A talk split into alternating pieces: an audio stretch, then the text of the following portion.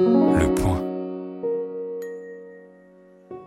Bienvenue chez Les Contrariantes, le podcast des idées élevées en liberté. Bonjour Peggy. Bonjour Laetitia. Aujourd'hui, nous recevons Olivier Siboni. Peggy, je te laisse le présenter. Olivier Siboni, bonjour.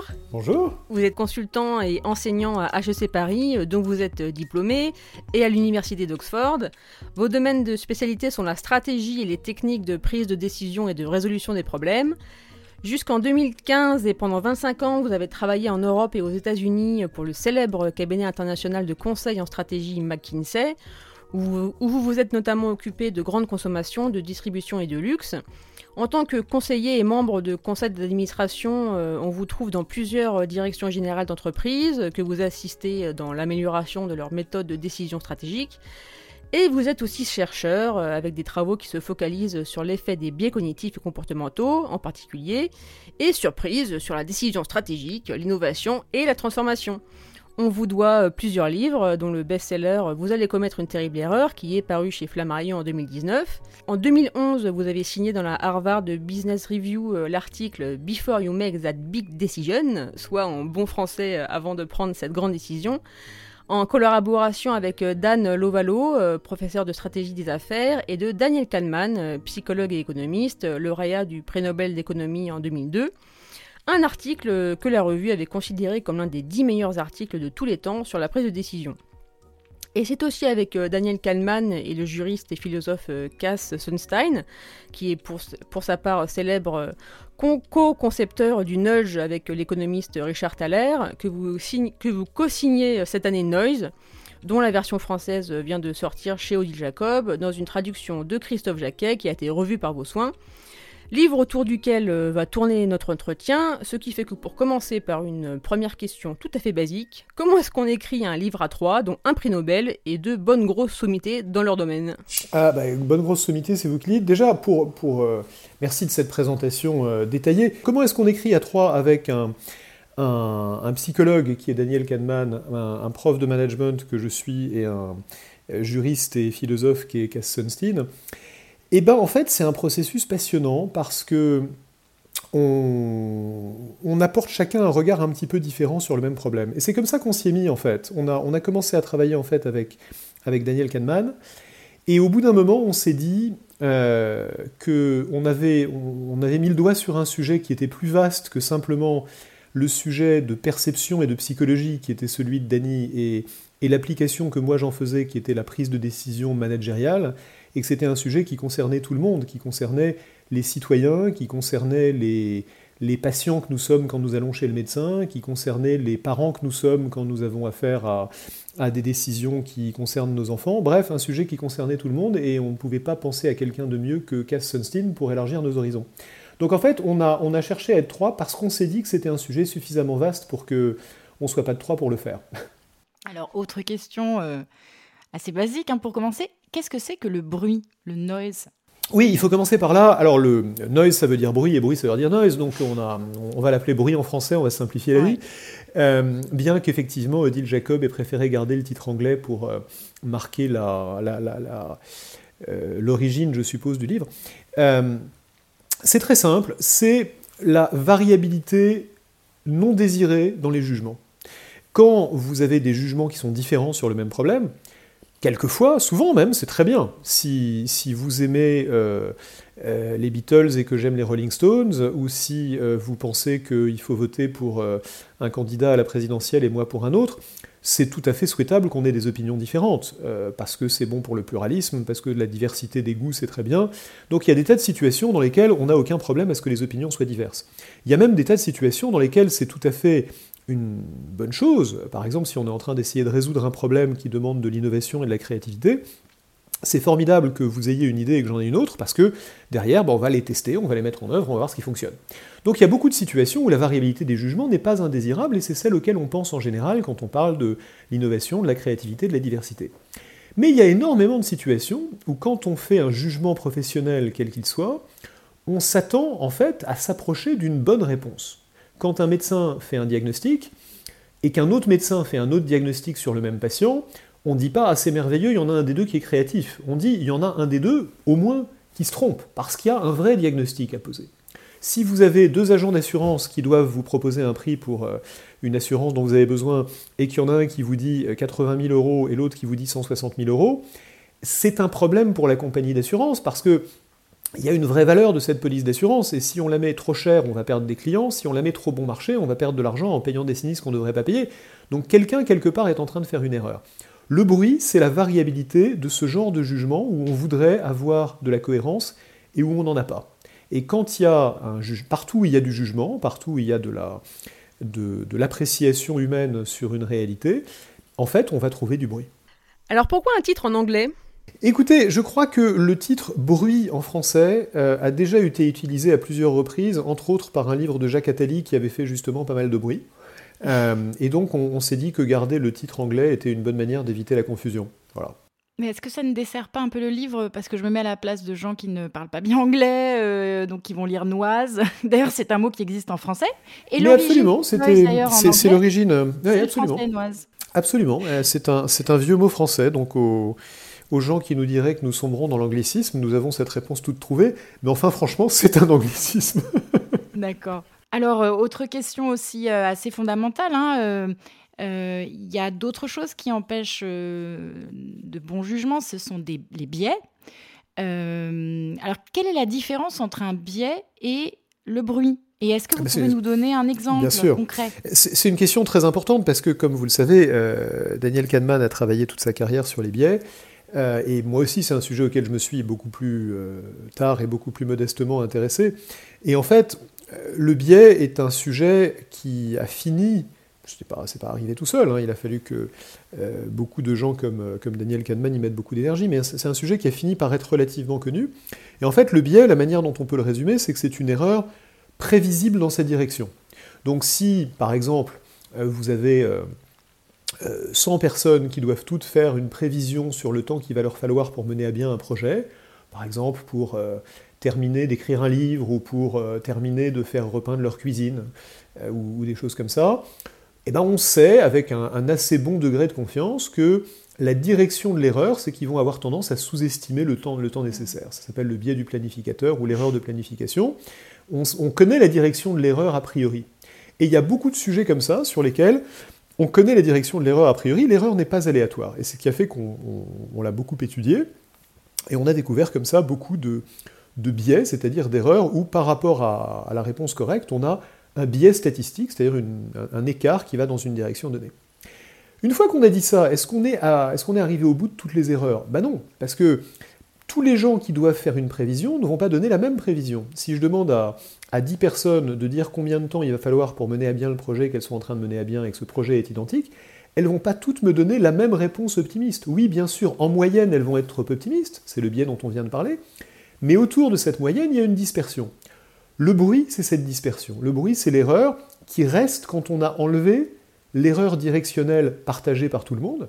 C'est le bruit, c'est l'erreur aléatoire qui reste une fois qu'on a éliminé le biais. Et dans toute erreur ou dans tout jugement, il y a, dans tout jugement, il y a une erreur qui peut être nulle, mais enfin il y en a une. Et euh, cette erreur peut se décomposer entre le biais et le bruit. Le biais, c'est l'erreur qu'on partage tous, et le bruit, c'est l'erreur qui se produit chez une personne et qui ne serait pas la même chez une autre, ou même dans une mesure et qui ne serait pas la même dans une autre. Il y a une autre manière de, décrire ça qui rend la chose beaucoup plus concrète, je pense, c'est de comparer nos jugements avec des mesures et de, et de parler de l'erreur de mesure. Quand vous montez sur votre balance le matin, si vous savez que votre balance est en moyenne un petit peu généreuse avec vous et qu'elle vous donne un kilo de moins que ce que vous pesez vraiment, ben ça c'est l'erreur moyenne de la balance. Vous le savez parce que chaque fois que vous avez comparé votre balance avec un instrument de précision, vous êtes aperçu qu'en général elle était mal réglée et qu'elle vous donnait un kilo de moins que vous n'avez. Ça c'est le biais de la balance. Il est assez facile à corriger parce qu'il vous suffit, si vous avez envie de vous faire de la peine en, le faisant, il vous suffit de rajouter un kilo à ce que vous lisez pour rectifier l'erreur. En revanche, si vous montez trois fois de suite sur votre balance, vous allez vous apercevoir que vous lisez pas exactement le même chiffre à chaque fois. Pourtant, votre poids n'a pas varié, et cette variabilité qui est due au manque de précision de votre balance, c'est du bruit. Donc votre balance a une erreur moyenne qui est partagée entre toutes les mesures, qui est le kilo dont j'ai parlé, et puis elle a une variabilité qui est le bruit dans la, précision de la balance, qui est la variabilité d'une pesée à l'autre. C'est la, distinction entre les deux qui, du coup devient assez intuitive. Mais qu'on oublie toujours. En fait, on pense toujours au biais, parce que le biais a une cause, il est explicable, il est facile à mémoriser, on a tendance à oublier le bruit, et en fait c'est pour rétablir cet équilibre et pour qu'on parle un petit peu plus du bruit qu'on a voulu écrire ce livre.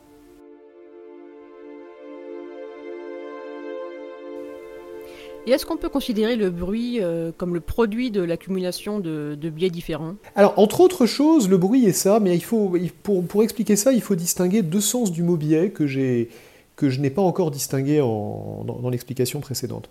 Le biais statistique qu'on observe, quand je dis en moyenne, euh, les gens vont avoir tendance à être trop optimistes sur un projet, ou quand je dis, euh, pour prendre un autre exemple, en moyenne, les gens vont avoir tendance à être trop attachés à des choses qu'ils possèdent déjà alors qu'ils ne seraient pas attachés à ces choses s'ils ne les possédaient pas, c'est l'aversion à la perte.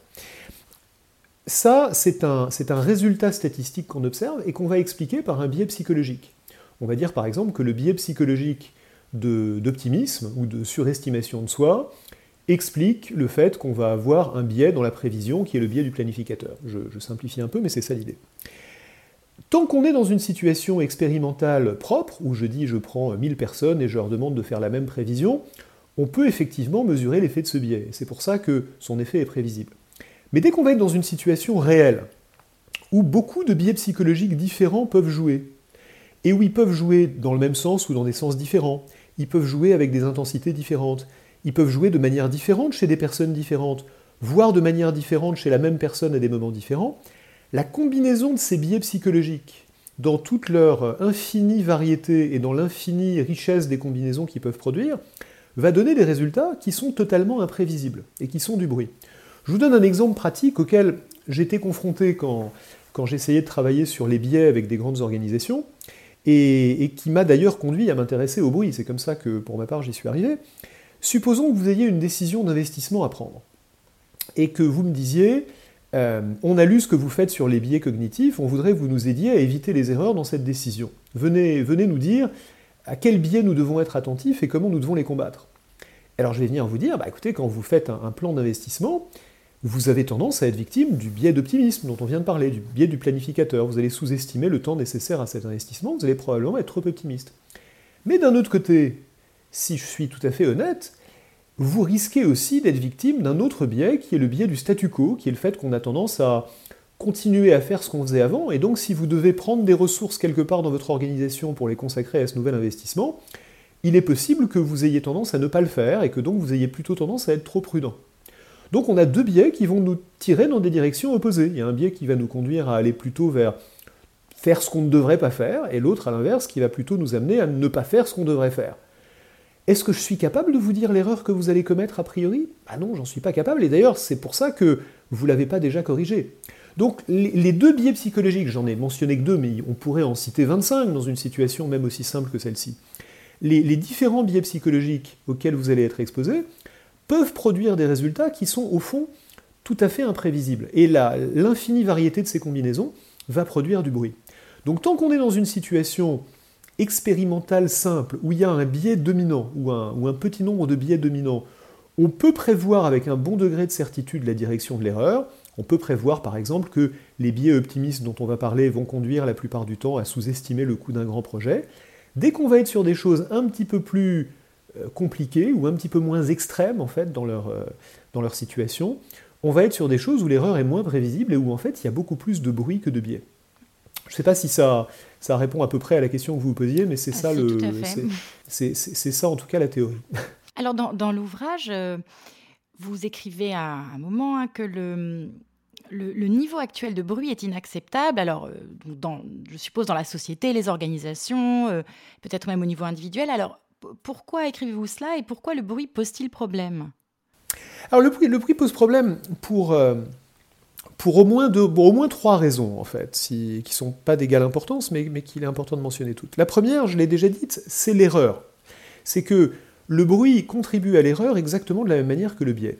Si vous avez 10 euh, prévisionnistes qui font une prévision et que en moyenne leur prévision est optimiste, euh, parce qu'ils vous disent que le PNB va augmenter l'année prochaine de 3%, alors qu'en fait il n'augmentera que de 2%, ils font une erreur moyenne de plus 1%. Mais si vous faites confiance à un de ces prévisionnistes qui est différent de la moyenne et que lui vous dit que le PNB va augmenter de 8%, bah, son erreur à lui, elle comprend un peu de biais et beaucoup de bruit. Donc, C'est tout bête, mais dans chaque jugement, il y a du biais et du bruit. Vous pouvez ne pas avoir de biais du tout et néanmoins faire une grosse erreur à cause du bruit.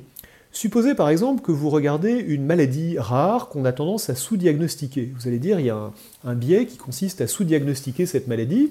Il faut qu'on s'assure que les médecins ne la sous-diagnostiquent pas. Et vous allez éduquer les médecins pour faire en sorte qu'ils reconnaissent les symptômes de cette maladie et qu'ils n'aient pas tendance à, à la négliger. Et quand vous allez trouver un médecin qui diagnostique la maladie à sa bonne fréquence, vous allez dire il n'y a pas de biais, c'est formidable.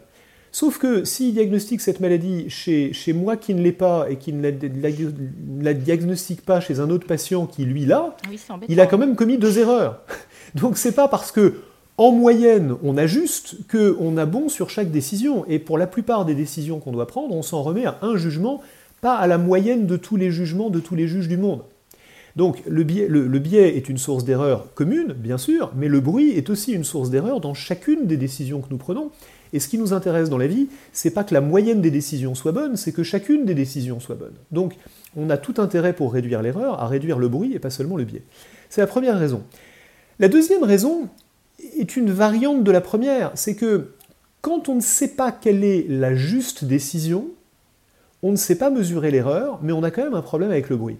Je vous ai donné l'exemple de la médecine en vous disant il y a quelqu'un qui est malade, il y a quelqu'un qui l'est pas. Donc on sait quelle est la bonne décision. Mais maintenant prenons l'exemple de la justice vous avez deux prévenus qui sont absolument identiques, on va même dire le même prévenu, et on a deux juges qui considèrent la situation.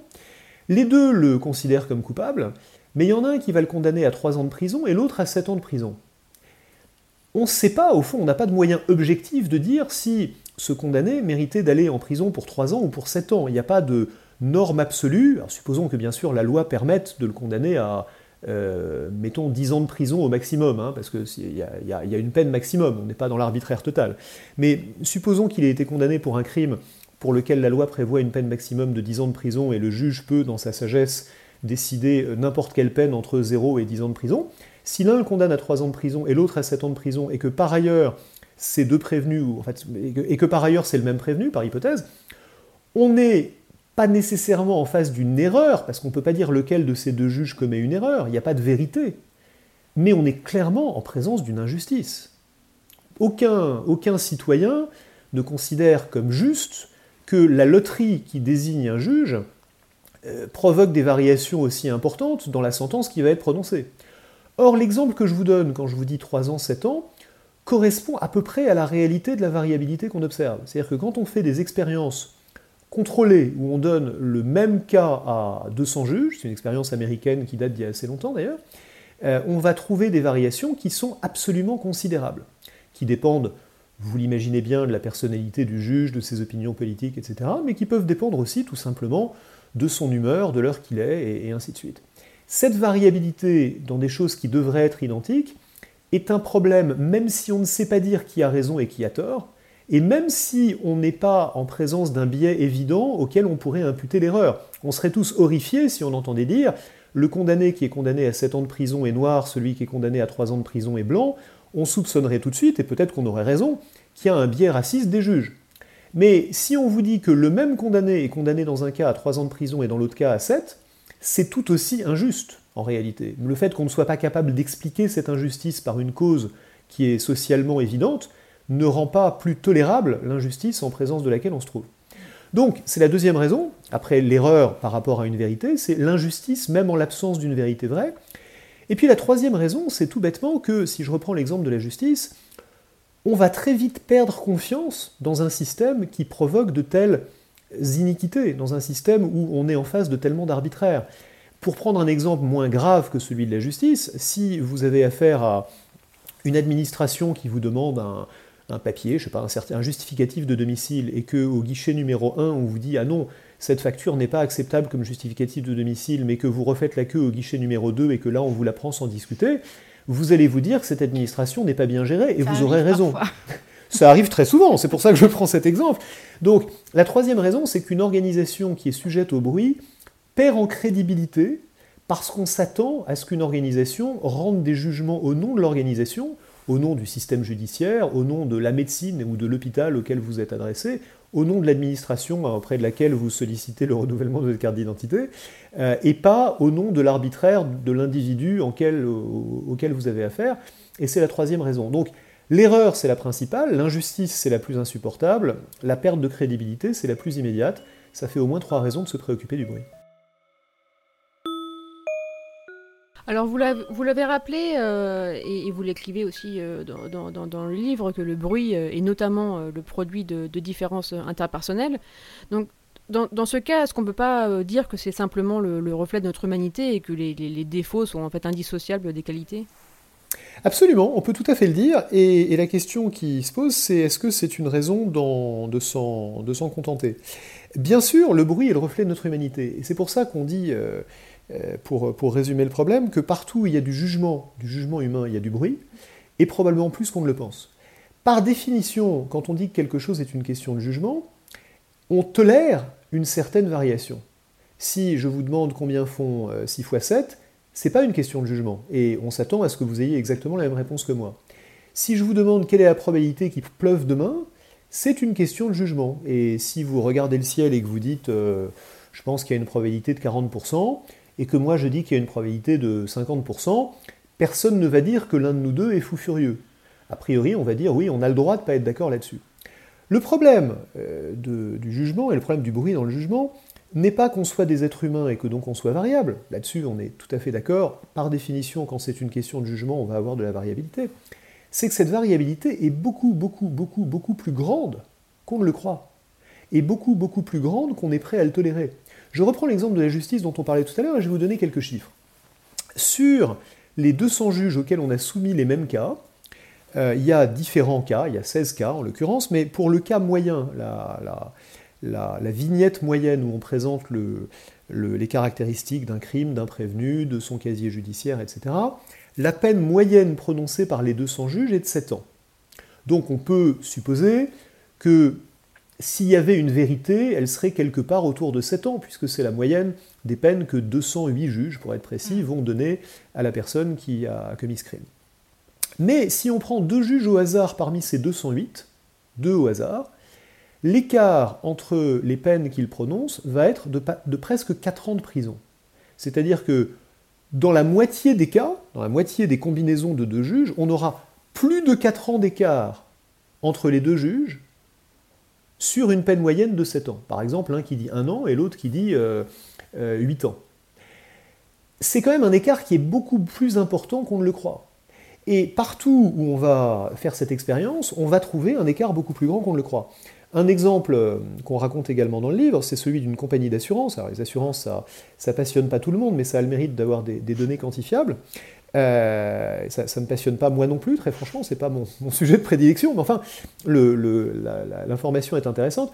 Quand vous demandez aux dirigeants d'une compagnie d'assurance, à votre avis, entre deux personnes qui fixent les primes, combien il va y avoir d'écart, sachant que ce sont des experts qui font bien leur travail, qui appliquent les méthodes de la compagnie, qui ont un diplôme d'actuaire, qui font ça depuis des dizaines d'années, et qui sont considérés comme interchangeables entre eux. C'est-à-dire que celui qui va traiter un dossier, c'est celui qui est disponible ce matin, mais ça aurait pu être son voisin de bureau. Ils nous disent, bah, on s'attend à un écart, bien sûr, c'est pas des machines. Mais enfin, on s'attend à un écart d'à peu près 10% au maximum. Quand on fait le test, on trouve un écart qui est 5 fois plus grand que ça. C'est un écart de l'ordre de 55%. Donc en fait, le problème n'est pas qu'on soit des êtres humains et qu'il y ait de la variabilité dans le jugement humain. Bien sûr qu'il y a de la variabilité dans le jugement humain parce qu'on est des êtres humains, mais c'est presque tautologique quand on parle de jugement de dire ça. Le problème, c'est que cette variabilité, crée beaucoup plus d'erreurs, beaucoup plus d'injustices et beaucoup plus de perte de crédibilité quand on s'en rend compte qu'on ne le pense. Et qu'une organisation bien gérée, quelle qu'elle soit, que ce soit une compagnie d'assurance ou un système judiciaire, ou un hôpital, ou euh, les, services d'aide à l'enfance, ou euh, on pourrait prendre euh, des tas d'autres exemples, y compris par exemple les experts en empreinte judiciaire, ne devrait pas tolérer une chose pareille. On ne devrait pas être accepter que le hasard qui assigne un individu à une tâche détermine pour une aussi grande part le résultat de cette tâche. Mais alors si jamais on, arrivait à vraiment diminuer hein, le, niveau de bruit euh, comme vous le préconisez, est-ce qu'on n'arrive pas quand même à, euh, disons, une forme de, quantité incompressible de bruit, euh, par exemple dans les jugements prédictifs? Si, bien sûr. Et quand on dit que dès qu'il y a du jugement humain, il y a du bruit, l'autre manière de le dire, c'est que la seule manière de ne pas avoir de bruit, c'est de ne plus avoir de jugement humain. Donc si on voulait éliminer le bruit totalement, il faudrait, et c'est une solution à beaucoup de problèmes d'ailleurs, hein, il faudrait le remplacer par un algorithme, par euh, une règle, par euh, une machine, par une estimation mécanique, chose qu'on fait pour dans beaucoup de situations sans que ça pose de problème à personne. Hein. Dès qu'on parle d'algorithme, tout de suite, on, a tendance à s'inquiéter depuis quelques années, et, par certains aspects, on a raison. Euh, on, a tendance à s'inquiéter des, problèmes que ça peut poser. Pour beaucoup de choses, on a aujourd'hui des algorithmes et on, ne s'en préoccupe pas plus que ça. Je vous donne un exemple tout bête. Euh, vous devez solliciter un crédit à la consommation votre banque applique un certain nombre de règles, de, normes qui sont fondées sur votre revenu, sur la régularité de vos revenus, sur l'ancienneté de vos revenus, sur euh, euh, peut-être votre ancienneté dans la banque, peut-être sur d'autres critères, mais enfin, il y a une formule quelque part qui décide si on va donner ce crédit à la consommation. Si on vous disait, comme c'était le cas il y a quelques dizaines d'années, eh bien passez donc à l'agence et on va avoir un entretien de personnalité avec vous pour euh, que le jugement de votre euh, responsable d'agence ou de votre chargé de compte détermine si vous êtes une personne en qui on peut avoir confiance et qui va rembourser sa dette, vous seriez probablement scandalisé. Vous diriez que c'est la porte ouverte à toutes sortes de biais, à toutes sortes d'arbitraires et que vous préférez avoir affaire à une formule. Donc, on va, dans beaucoup de situations, choisir d'éliminer le jugement humain parce que c'est une très bonne manière de réduire le bruit et donc de réduire l'erreur. Une fois qu'on a dit ça, vous pensez tout de suite, bien sûr, à une myriade de situations dans lesquelles vous ne voulez pas réduire et éliminer le jugement humain, soit parce que ça n'est pas possible, soit parce que, pour d'excellentes raisons, ça n'est pas souhaitable. Et la question qui va se poser là, c'est quel est le niveau de bruit qu'on est prêt à tolérer Et comment est-ce qu'on peut encadrer le jugement humain, assister le jugement humain, former un petit peu mieux le jugement humain pour limiter ce niveau de bruit, tout en étant conscient qu'il ne sera jamais de zéro. Ça, c'est ce qu'on appelle dans, Noise l'hygiène de la décision. C'est le fait d'avoir des bonnes pratiques de décision, d'avoir une discipline de décision. On utilise cette expression d'hygiène de la décision par analogie avec l'hygiène où, on se lave les mains. On ne sait pas quelles erreurs on va éviter quand on se lave les mains. On ne sait pas quels germes on va éviter quand on se lave les mains.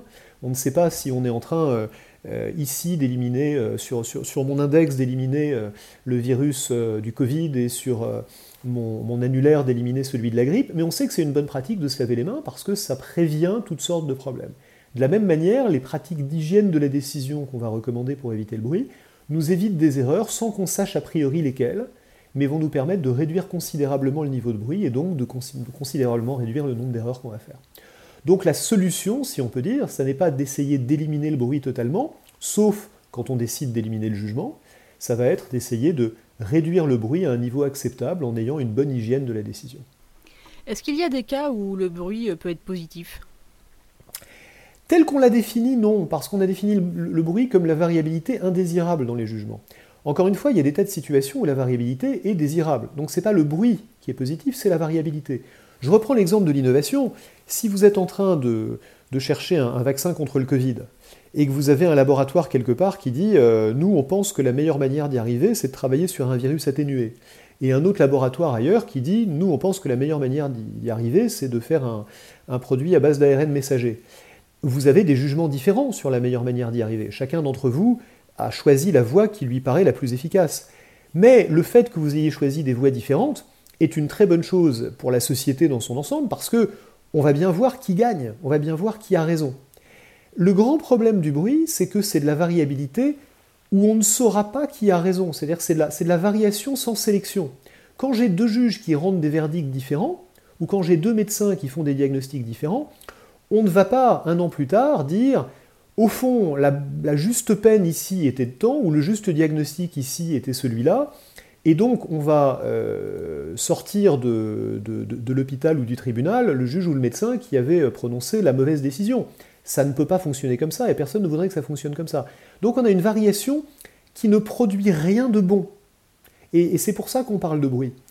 Une autre manière d'imaginer le problème, si vous voulez, c'est Imaginez que vous avez un système, quel que soit le système, que ce soit un système qui, évalue les empreintes judiciaires, ou qui fixe les peines pour des prévenus, ou qui euh, détermine les, maladies qu'ont un certain nombre de patients qui viennent se plaindre de divers symptômes, ou qui euh, détermine la meilleure politique pour euh, euh, faire face à une épidémie. Bref, un système de décision qui produit des décisions. Imaginez qu'on vous dise, on a ce système de décision qui produit des décisions aussi bonnes que possible. Et derrière, on va rajouter un générateur aléatoire qui va la faire varier d'une manière aléatoire. Vous diriez, mais c'est absurde. Puisque vous avez déjà pris la meilleure décision possible en votre âme et conscience et avec votre jugement, pourquoi voudriez-vous y rajouter une variation aléatoire? Ça vous paraîtrait complètement, euh, complètement stupide. Et en fait, le bruit, c'est ça, c'est une variation aléatoire qui vient se rajouter à ce qui serait, par hypothèse, la meilleure décision. Donc il n'y a simplement aucune raison de le tolérer. On a une espèce de... C'est marrant, c'est une question qu'on ne m'a posée qu'en France, cette question euh, qui, revient de euh, le, bruit au fond, est-ce que ça n'est pas notre humanité? On fait une espèce de syllogisme qui consiste à dire euh, l'erreur est humaine, or être humain c'est formidable, donc l'erreur c'est formidable. Je, résume un peu, mais au fond, c'est ça qu'intuitivement on est tenté de dire. Et je crois qu'il faut qu'on soit capable de dire, l'erreur est humaine, être humain c'est formidable, mais l'erreur et le bruit ne font pas partie de ce qui nous rend formidable. L'erreur et le bruit font partie des aspects de l'humanité que toutes choses égales par ailleurs, on essaye de minimiser. Alors bien sûr, l'erreur n'est pas toujours un drame, quand on fait une erreur, on va en tirer des leçons, ça va nous enrichir de plein de manières, ça, ça a beaucoup de vertus, on va apprendre à être résilient. On peut écrire des livres, et il y en a d'excellents que je vous recommande, sur les vertus de l'erreur. Mais enfin, a priori, je ne connaisse pas de juge qui aille au tribunal le matin en disant aujourd'hui j'y vais pour commettre des erreurs judiciaires parce que j'apprendrai beaucoup en les commettant. Et j'espère qu'il n'y a pas beaucoup de médecins qui se disent aujourd'hui je vais à l'hôpital et je vais essayer de me tromper autant que possible dans mes diagnostics parce que l'erreur c'est formidable. Donc on essaye quand même toujours de les minimiser. Et euh, pour minimiser les erreurs, il faut minimiser le bruit c'est un fait avec lequel on ne peut pas euh, jouer. Et donc on en déduit qu'avec les biais c'est pareil, il n'y a pas de positif? Bien sûr, de la même manière qu'il faut minimiser le, bruit, il faut minimiser le biais. Le, biais et le bruit jouent exactement le même rôle dans, l'erreur. L'erreur c'est le biais plus le bruit, ou pour être un tout petit peu plus technique, euh, sans embêter tout le monde, c'est si on la mesure... Euh, de la manière la plus classique en statistique qui est mean square d'erreur ou erreur quadratique moyenne, L'erreur, c'est la somme des carrés du biais et du bruit. Pourquoi je vous dis ça? Euh, Pas pour vous embêter avec des formules mathématiques, mais simplement pour dire une chose toute bête, qui est que dans la formule qui permet de calculer l'erreur, le biais et le bruit jouent exactement le même rôle. Ils sont parfaitement symétriques. C'est-à-dire que chaque fois que je vais réduire le biais d'une unité, je vais améliorer mes décisions. Chaque fois que je vais réduire le bruit d'une unité, je vais améliorer mes décisions exactement autant que quand j'ai réduit le biais. Ça, c'est pas intuitif parce que quand on réduit le biais, on a l'impression de s'être confronté avec un ennemi visible, avec un ennemi euh, identifiable, qu'on sait attribuer souvent à des intentions perverses ou euh, quelquefois à une, euh, à une, société coupable ou à des, des, négligences qu'il aurait fallu éviter. Donc on a, on a vaincu un ennemi visible. Le bruit, en revanche, est un ennemi invisible et c'est beaucoup moins glorieux de le combattre, c'est beaucoup moins visible, la victoire qu'on va remporter sur un ennemi invisible sera malheureusement toujours une victoire invisible, mais pourtant, cette victoire est aussi précieuse que celle qu'on remporte sur le biais. Chaque fois qu'on réduit le bruit, on a réduit l'erreur, de la même manière que chaque fois qu'on réduit le biais, on a réduit l'erreur. Et donc, on devrait les combattre tous les deux avec la même intensité. Or, le biais, on en parle tout le temps, et le bruit, on n'en parle jamais. Et c'est à ça qu'on a voulu s'intéresser. Alors un peu euh, toujours dans ce contexte-là, imaginons que euh, avec un jugement euh, identique, on se trompe de très nombreuses fois, donc on fait plusieurs fois le même jugement dans une situation similaire et on se trompe, mais qu'on a raison une fois et que cette fois-ci était la bonne. Donc par exemple, si la fois où on a eu raison, on a évité une catastrophe, est-ce que dans ce cas-là, l'erreur n'était pas nécessaire? C'est-à-dire que toutes les fois où on s'est trompé avant étaient nécessaires. Alors, je, vais, je vais le reformuler différemment pour, euh, pour euh, abonder dans votre sens. Si j'ai un biais et, que j'ai par ailleurs beaucoup de bruit, donc par exemple, j'ai euh, une erreur moyenne, prenons une erreur de prévision, c'est le plus simple. Hein. donc je, reprends mon exemple de tout à l'heure. tous, mes, tous mes prévisionnistes se trompent en étant trop optimistes, mais il y en a un qui a raison. Et donc il y en a un qui, parce qu'il a rajouté beaucoup de bruit au biais moyen, a corrigé par son bruit le biais euh, partagé et donc est tombé juste. C'est bien, c'est bien ça que vous dites. Hein c'est, l'exemple, c'est l'exemple que vous proposez. Euh, alors, je, n'ai pas réfléchi à le traduire dans ces termes, mais, mais je pense que si vous avez compris comme ça, c'est que c'est ce que Oui, je, je, crois qu'on dit la même chose. En fait, il est, bah, par, euh, par, définition, s'il y a une erreur moyenne qui est partagée par tout le monde, puisqu'elle est moyenne, et qu'on y rajoute du bruit, il y a des gens dont le bruit va annuler l'erreur moyenne. C'est-à-dire qu'il y a des gens, pas tous par définition, mais quelques-uns, qui vont tomber juste. Alors, ce qui est très amusant, c'est qu'on a toujours tendance à penser à ces gens-là. C'est-à-dire qu'on a toujours tendance à penser à celui dont la variation par rapport à la décision moyenne va compenser l'erreur de tout le monde. Mais par définition, ils sont beaucoup plus rares que les autres. C'est-à-dire qu'on s'imagine toujours qu'on est le seul génie dont la variabilité par rapport à l'erreur moyenne veut dire qu'il ne commet pas d'erreur et que lui, il tombe juste. On ne peut pas tous être des génies. On ne peut pas tous être celui qui a raison contre tous. En fait, on se focalise sur l'exception, sur celui dont le bruit va annuler l'erreur partagée, alors que pour la plupart des gens, le bruit n'annule pas l'erreur partagée, il y contribue, il y ajoute. Je prends un autre exemple qui, revient souvent dans les conversations sur ce sujet. Vous connaissez ce, célèbre film 12 hommes en colère, où vous avez 11 jurés qui sont prêts à condamner, et vous avez le 12e juré euh, joué par Henri Fonda, qui, lui, résiste et finit par convaincre tout le monde qu'il a raison. Tout le monde s'imagine toujours quand il regarde ce film que s'il était dans le jury, il aurait été Henri Fonda. Et donc que être en désaccord avec le jugement de tout le monde permet d'éviter une terrible erreur judiciaire. Et c'est bien ça le message de ce film, c'est bien ça qu'on veut nous expliquer.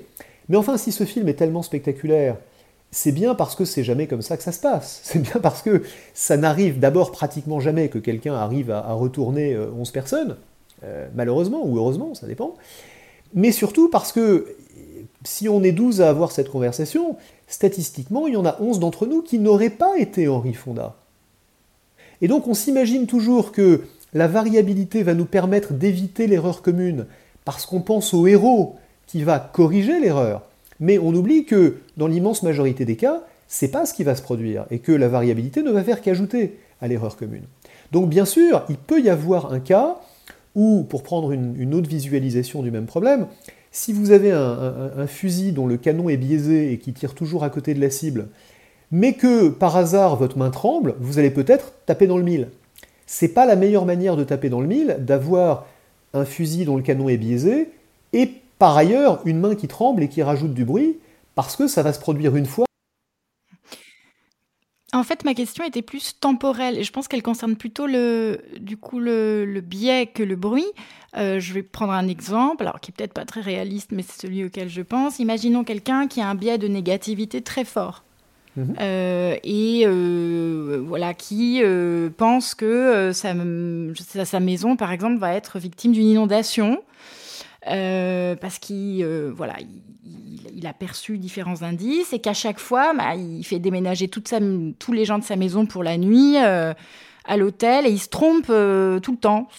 Mais imaginons que le jour où il y a vraiment une inondation, il ne se trompe pas.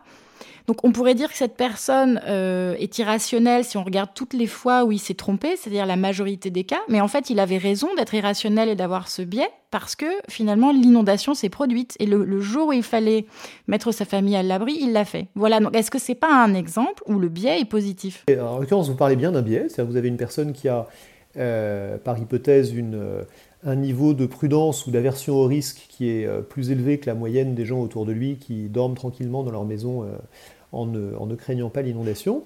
En fait,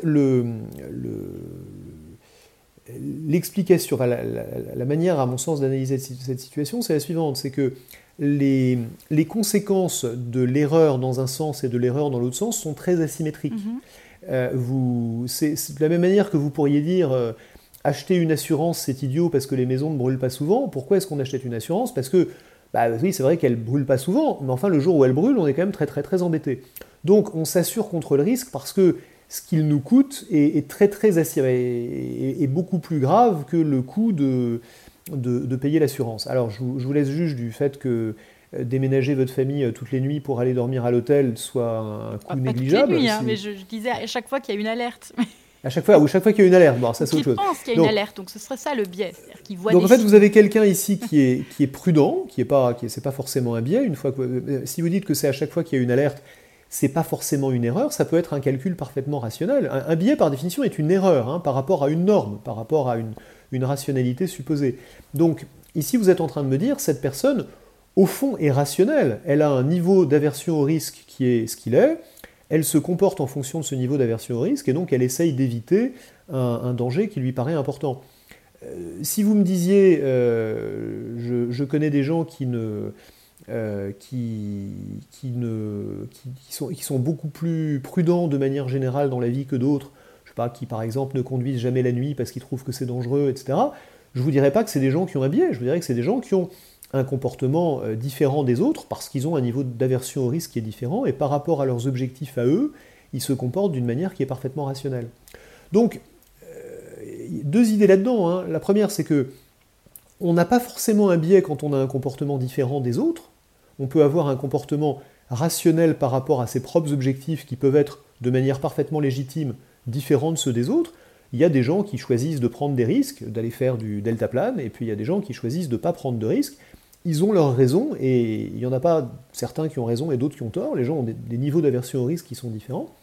Et ensuite, la manière d'apprécier euh, la prise de risque doit tenir compte du fait que les conséquences des erreurs dans un sens et des erreurs dans l'autre ne sont pas symétriques, et que, évidemment, euh, le risque de mourir euh, noyé dans une inondation est un risque bien plus grand que le risque d'avoir perdu une nuit en allant dormir à l'hôtel.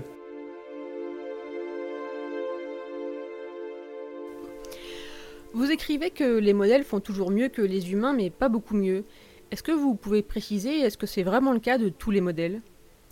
Alors d'abord, bien sûr, c'est pas le cas de tous les modèles. Tous les modèles ne font pas mieux que tous les humains.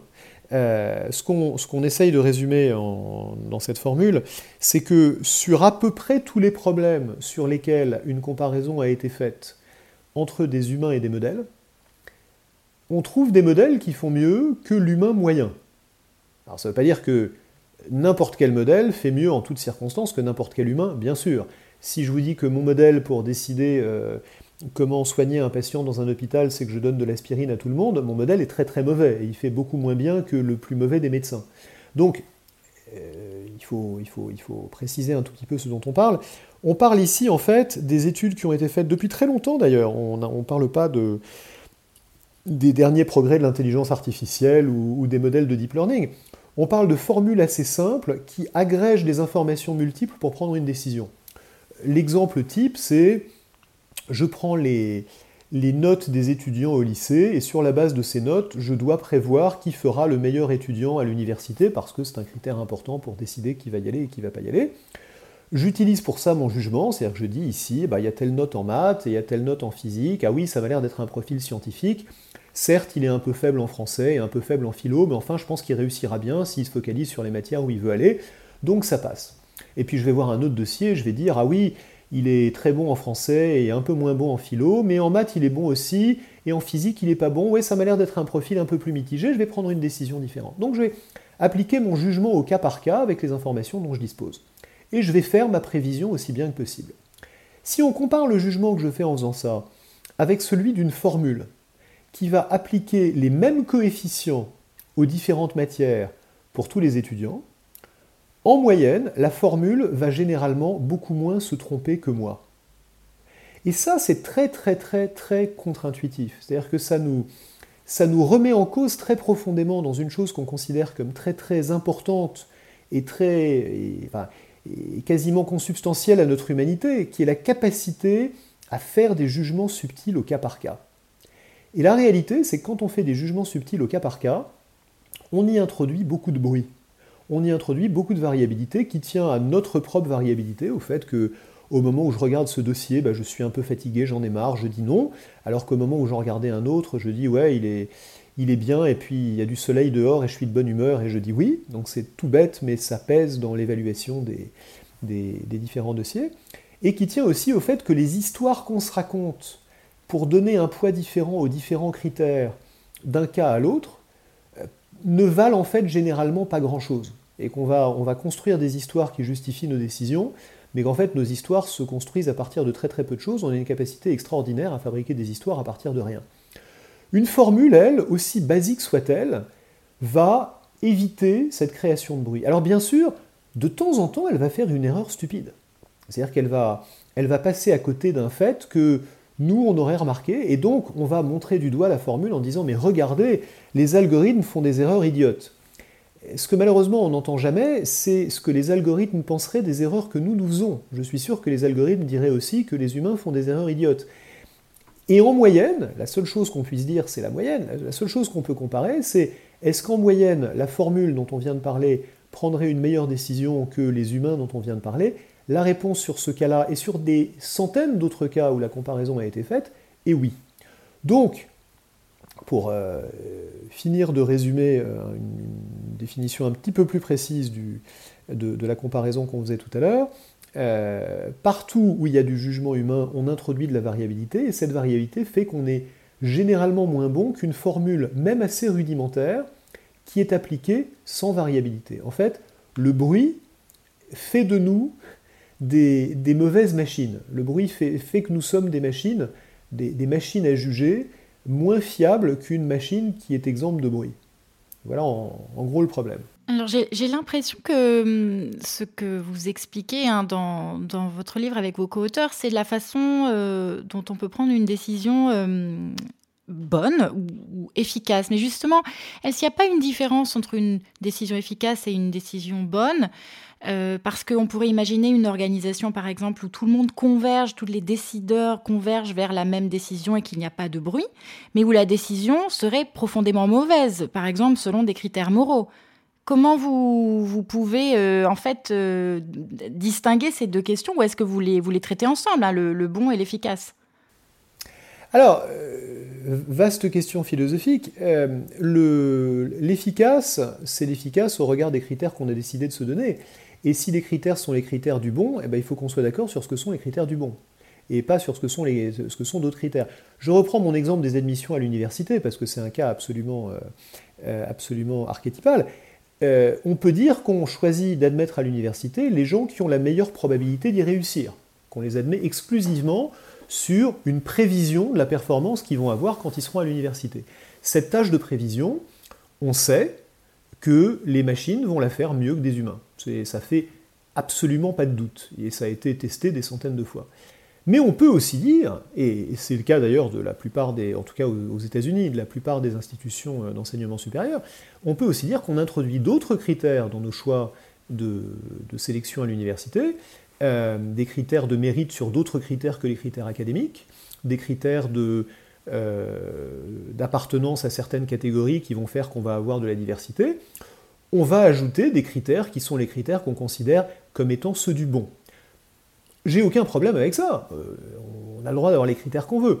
Là où j'ai un problème, c'est si, d'une part, on, apprécie les critères purement objectifs, c'est-à-dire les critères de prévision de performance, d'une manière qui varie d'une personne à l'autre, parce que ça, ça ne peut pas être bien, ça ne peut pas être juste.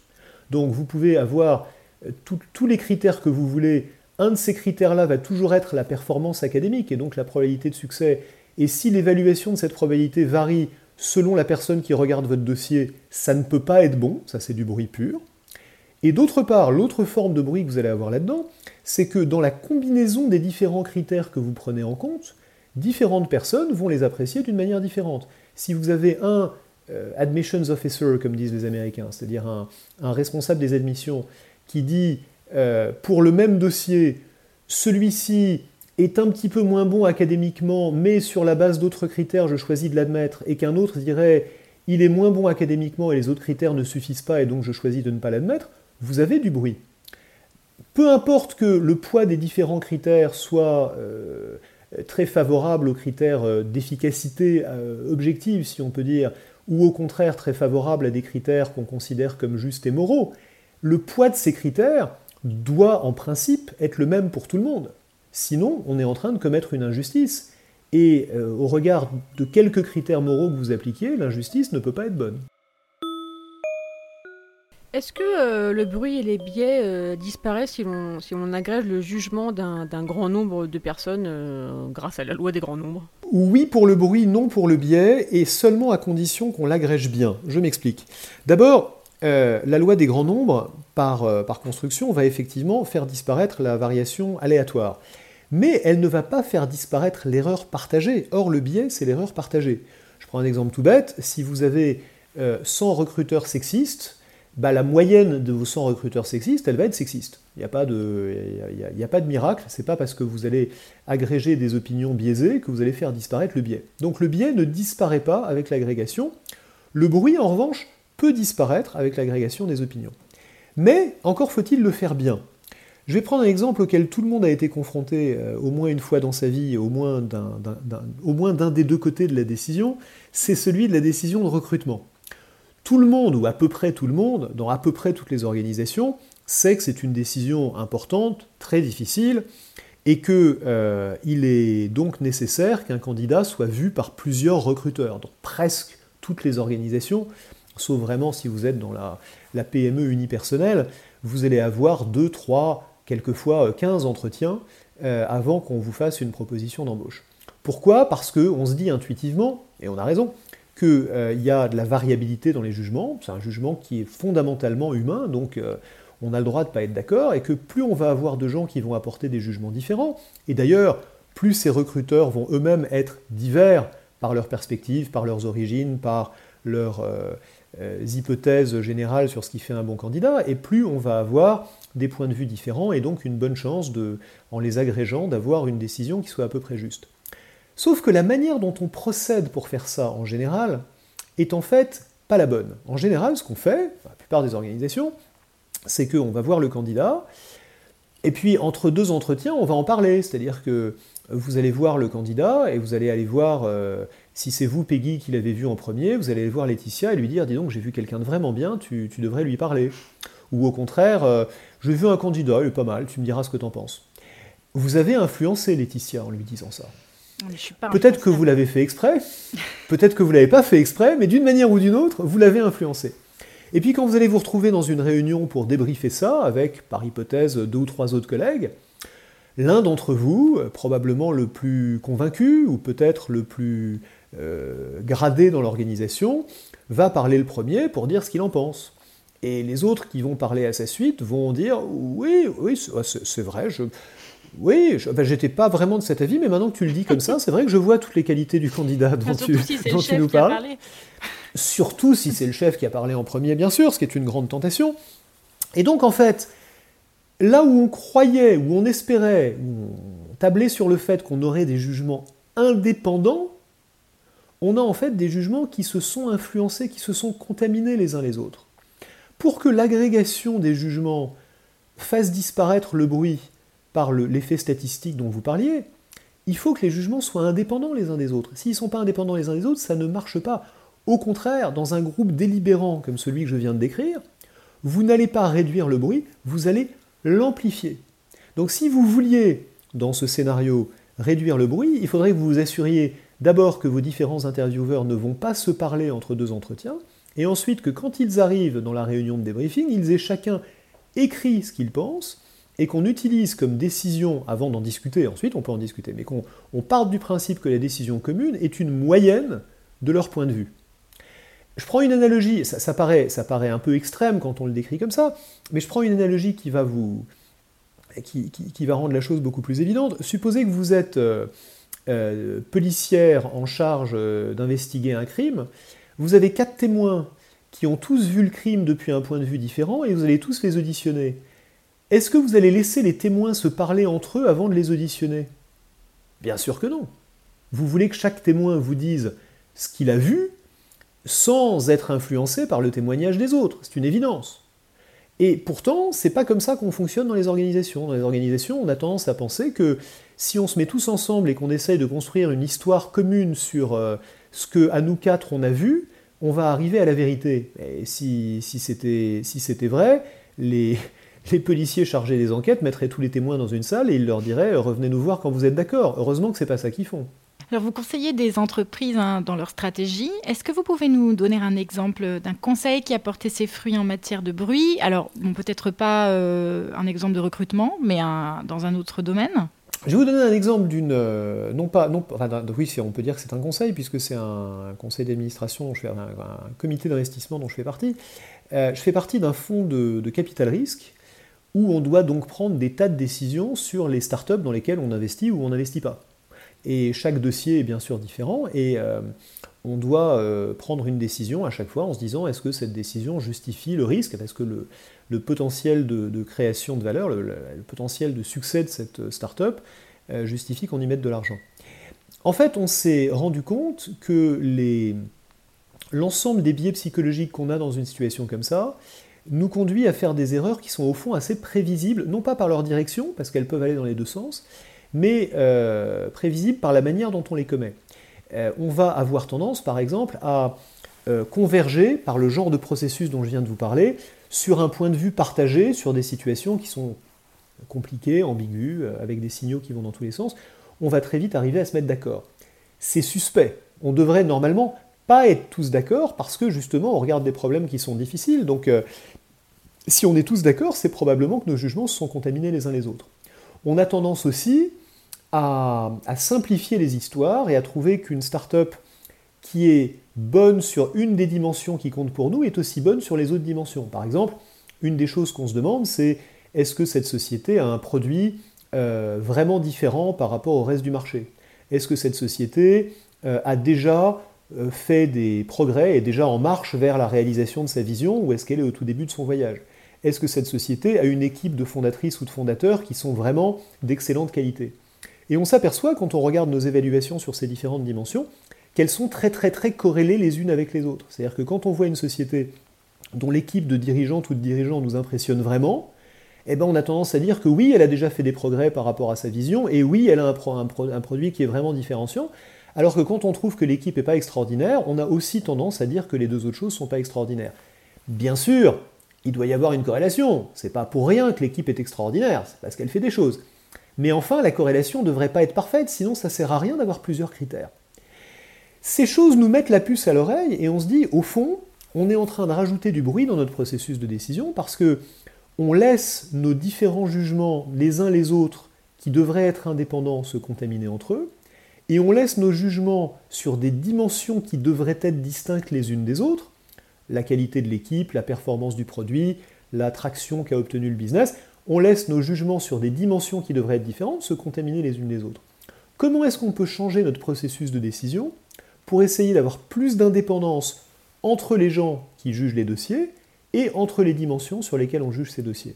Et on a donc mis en place un processus d'évaluation des dossiers, où on essaye de faire en sorte que des personnes différentes jugent des aspects différents, et où on fait en sorte que euh, chaque personne écrive son jugement sur les différentes dimensions, et euh, calibre son jugement par rapport à des benchmarks qu'on s'est donnés, c'est un, autre sujet dont on n'a pas parlé, euh, pour essayer de réduire le, d'éliminer le problème dont on parle.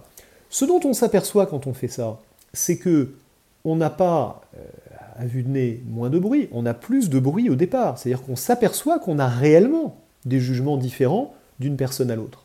Mais c'est ça qui est intéressant, parce que là, maintenant qu'on a des jugements indépendants, on peut en prendre la moyenne, on peut s'ancrer sur cette moyenne, on peut avoir une discussion à partir de cette moyenne, et là, si un de mes collègues me dit Mais attends, comment tu peux dire que cette équipe de fondateurs est exceptionnelle?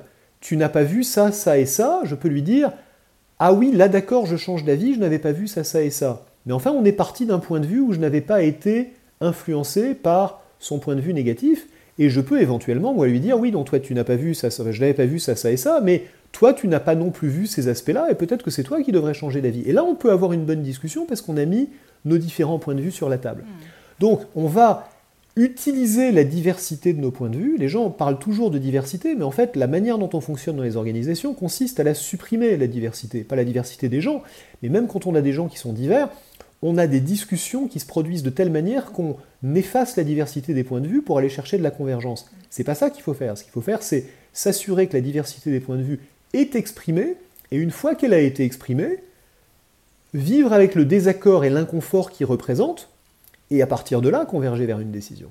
Ah bah c'est pas c'est pas en tant que contrariante qu'on va vous vous contredire. Ah bah ça.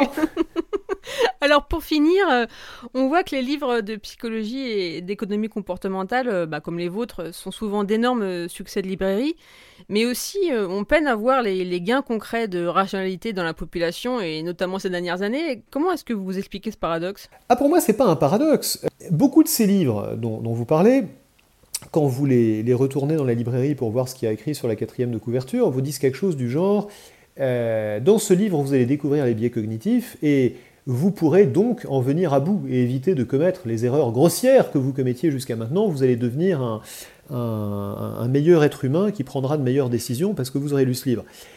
Comme, euh, le disait un jour Daniel Kahneman dans une interview, euh, vous, n'aurez pas moins de biais une fois que vous aurez lu mon livre. J'ai écrit ce livre et je n'ai pas moins de biais qu'avant. Donc euh, c'est juste une erreur, enfin une erreur peut-être intentionnelle, mais une erreur de raisonnement caractérisée, de penser que parce qu'on a pris conscience de ces biais, on en vient à bout. S'il suffisait d'avoir pris conscience de ces biais pour en venir à bout, s'il suffisait d'avoir lu un livre euh, sur les biais cognitifs pour ne plus faire d'erreur de raisonnement, bah, ça ne serait pas des biais cognitifs. Ce qui caractérise les biais cognitifs, justement, c'est que on n'en a pas conscience au moment où ils nous égarent et que donc il est très très très difficile de, de les corriger. Voire, certains, certains le diront, impossible. Donc, il ne faut pas s'attendre à ce que les gens qui euh, prennent des décisions euh, tous les jours euh, deviennent meilleurs simplement parce qu'ils ont lu un livre sur les biais ou sur le bruit d'ailleurs. Notre espoir en, en, écrivant un livre comme ça, c'est pas que les gens deviennent meilleurs, c'est que les organisations deviennent meilleures, c'est que les institutions deviennent meilleures, c'est que les comités d'investissement comme celui dont je vous parlais disent on croyait qu'on était tous des génies, mais on prend conscience qu'on n'est pas tous des génies. On ne croyait pas qu'on était des génies, hein, je plaisante. Mais on, pensait qu'on avait un jugement très sûr et que sur la base de notre grande expérience, on pouvait euh, apprécier aussi bien que possible quelle startup va réussir et quelle startup va, va pas réussir.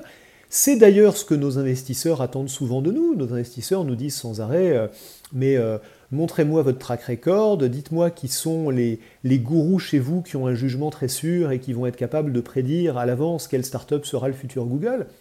Et en fait, ce qu'on dit, c'est non, c'est pas ça, c'est pas la bonne manière de réfléchir à la décision, parce que ça, ça ignore les limites du jugement humain.